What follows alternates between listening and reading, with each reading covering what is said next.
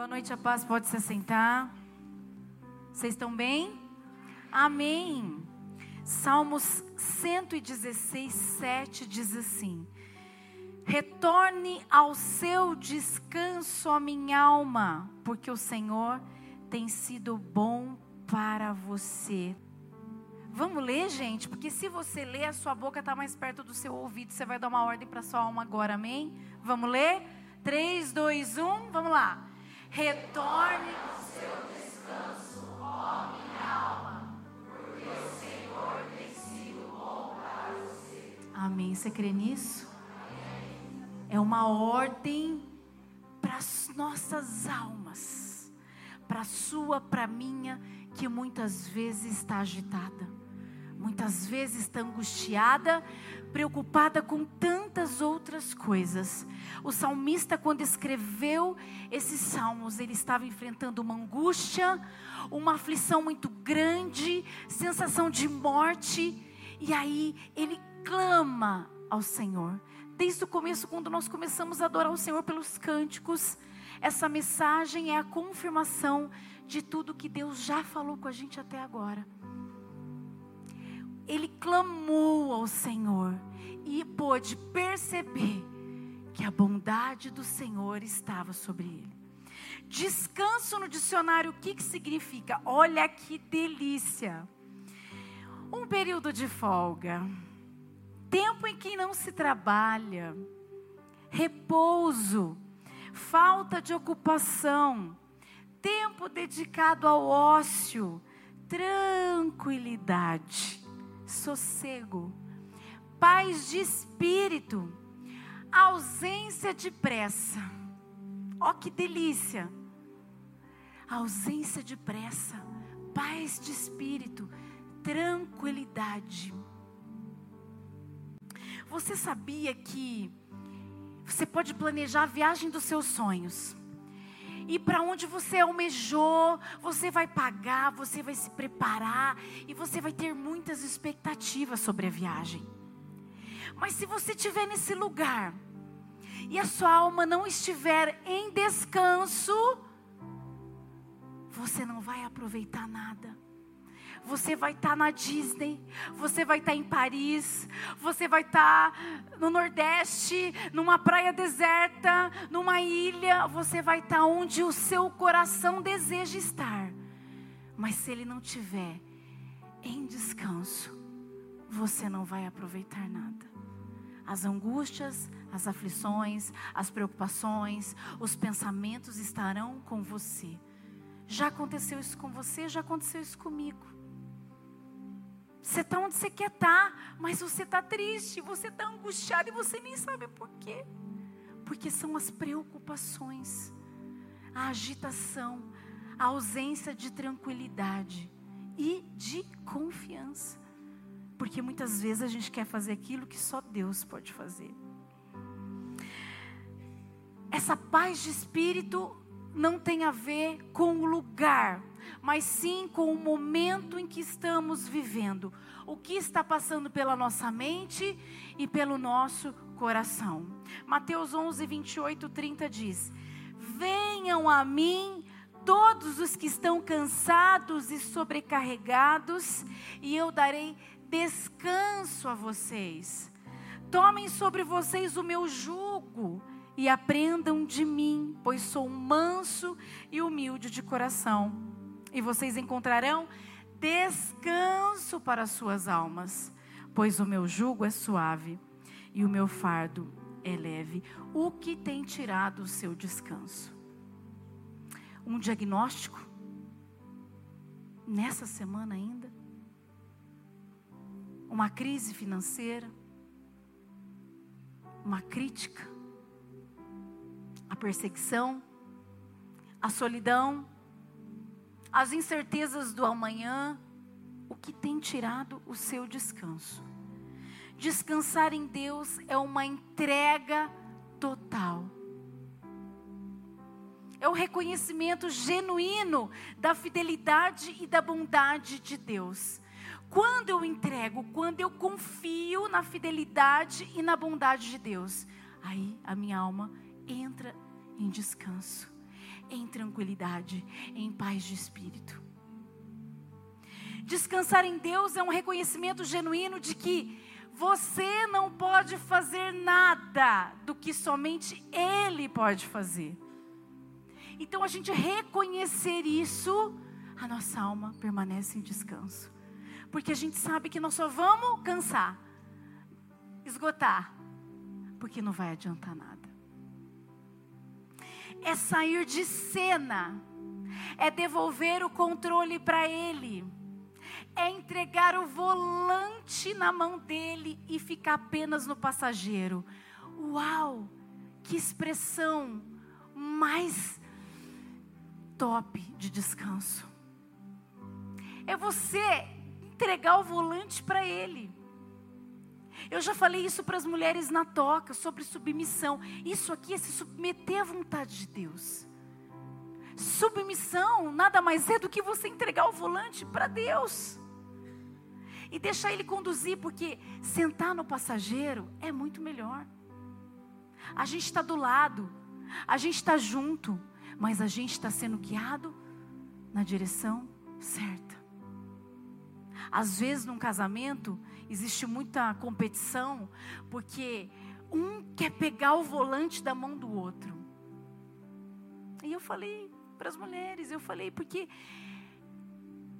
é bom ficar no passageiro. É bom sentar do lado e estar junto, estar caminhando, porque a direção é uma só, é um veículo só. Vou usar a expressão do carro. É um veículo só, mas tem apenas uma direção. Então vamos dar para quem Deus está mandando a gente dar, que é para o sacerdote. Isso é se submeter a Deus. Então, quando eu entrego o volante na mão do Senhor, eu entrego para Ele, eu falo: pode guiar, Senhor a minha alma entra em descanso, porque eu sei que o caminho certo é dele. Muitas vezes estamos cansados e sobrecarregados porque a gente está conven querendo convencer as pessoas de quem é Deus. Você não precisa convencer, porque não é você que convence, é o Espírito Santo. Às vezes a gente quer convencer as pessoas que há benefícios na obediência. Hum? A gente aqui quer, às vezes, abrir a cabeça e enfiar lá dentro. Mas a gente sabe que a gente só vai o quê? Se desgastar. Porque se o Espírito Santo não te convencer que há benefício em ser obediente ao Senhor, se o Espírito Santo não te convencer que a desobediência dói, eu ensino Valentina isso. Você fala, você vai cair, desce daí. Aí cai, machuca, chora. A desobediência dói. Sacou? A desobediência dói. Se o Espírito Santo não te convencer disso,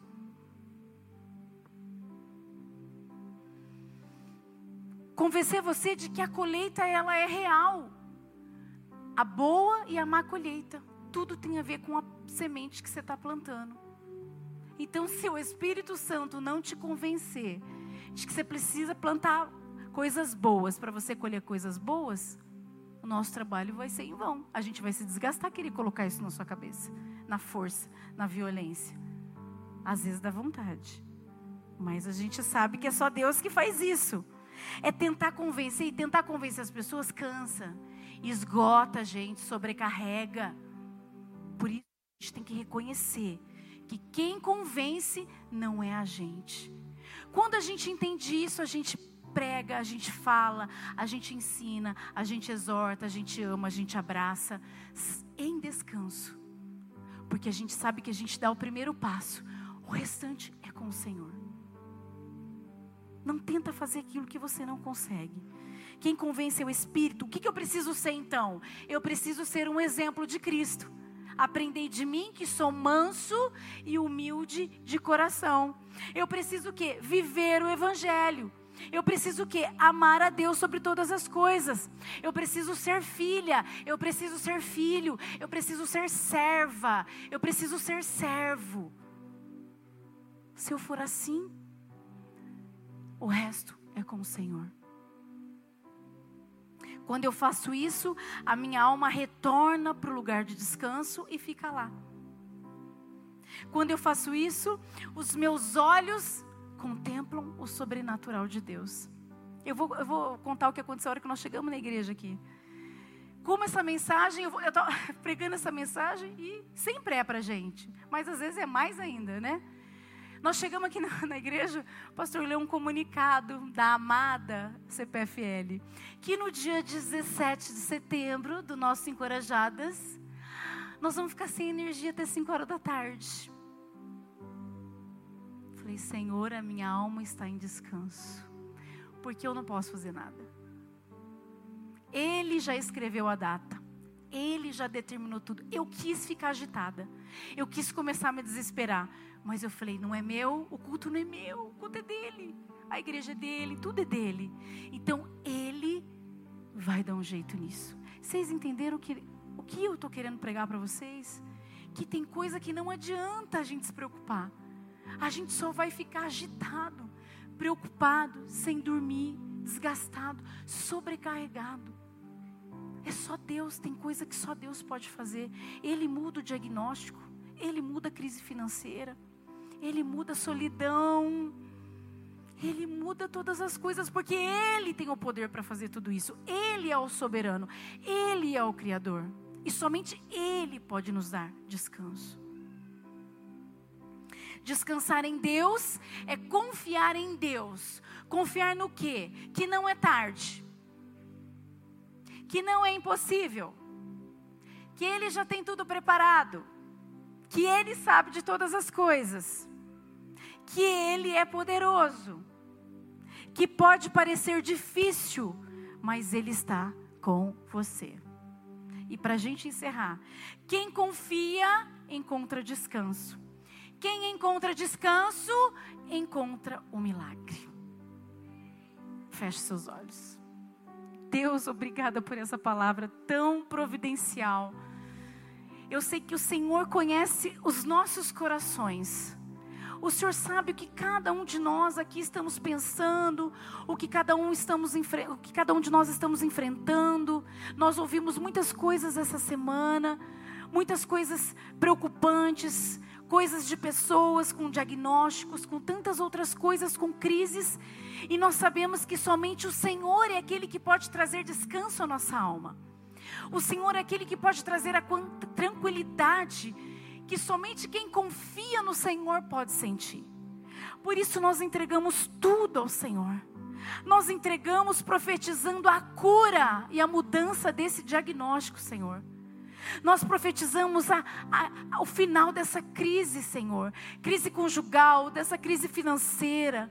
Nós profetizamos, Pai, o fim da solidão, o fim da espera.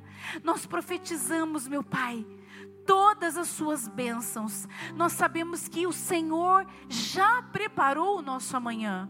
O Senhor já preparou amanhã, o Senhor já preparou o dia 17, o Senhor já preparou o final do mês, o Senhor já tem preparado o final do ano.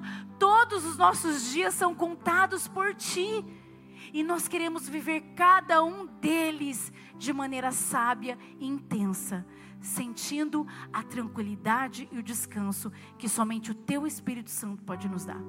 Por isso eu já te agradeço, porque assim como eu estou sentindo a tranquilidade que só o Senhor pode dar, cada um aqui, Senhor, em Teu nome eu profetizo agora que o Teu Espírito está acalmando os corações trazendo a confiança necessária para que eles possam testemunhar o milagre de confiar no Senhor há um lugar de descanso em ti, e esse lugar é no Senhor. Por isso eu já te agradeço, em nome de Jesus. Amém. Aplauda Ele. Glória a Deus. Há um lugar de descanso em ti. Há um lugar de refrigério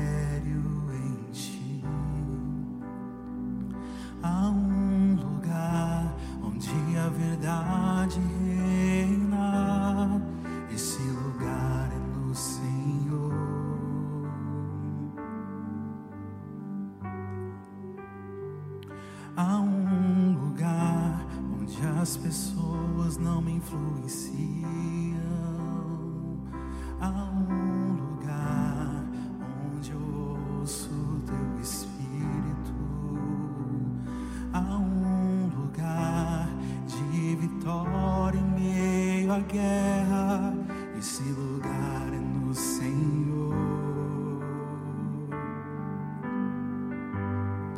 Esse lugar é no Senhor.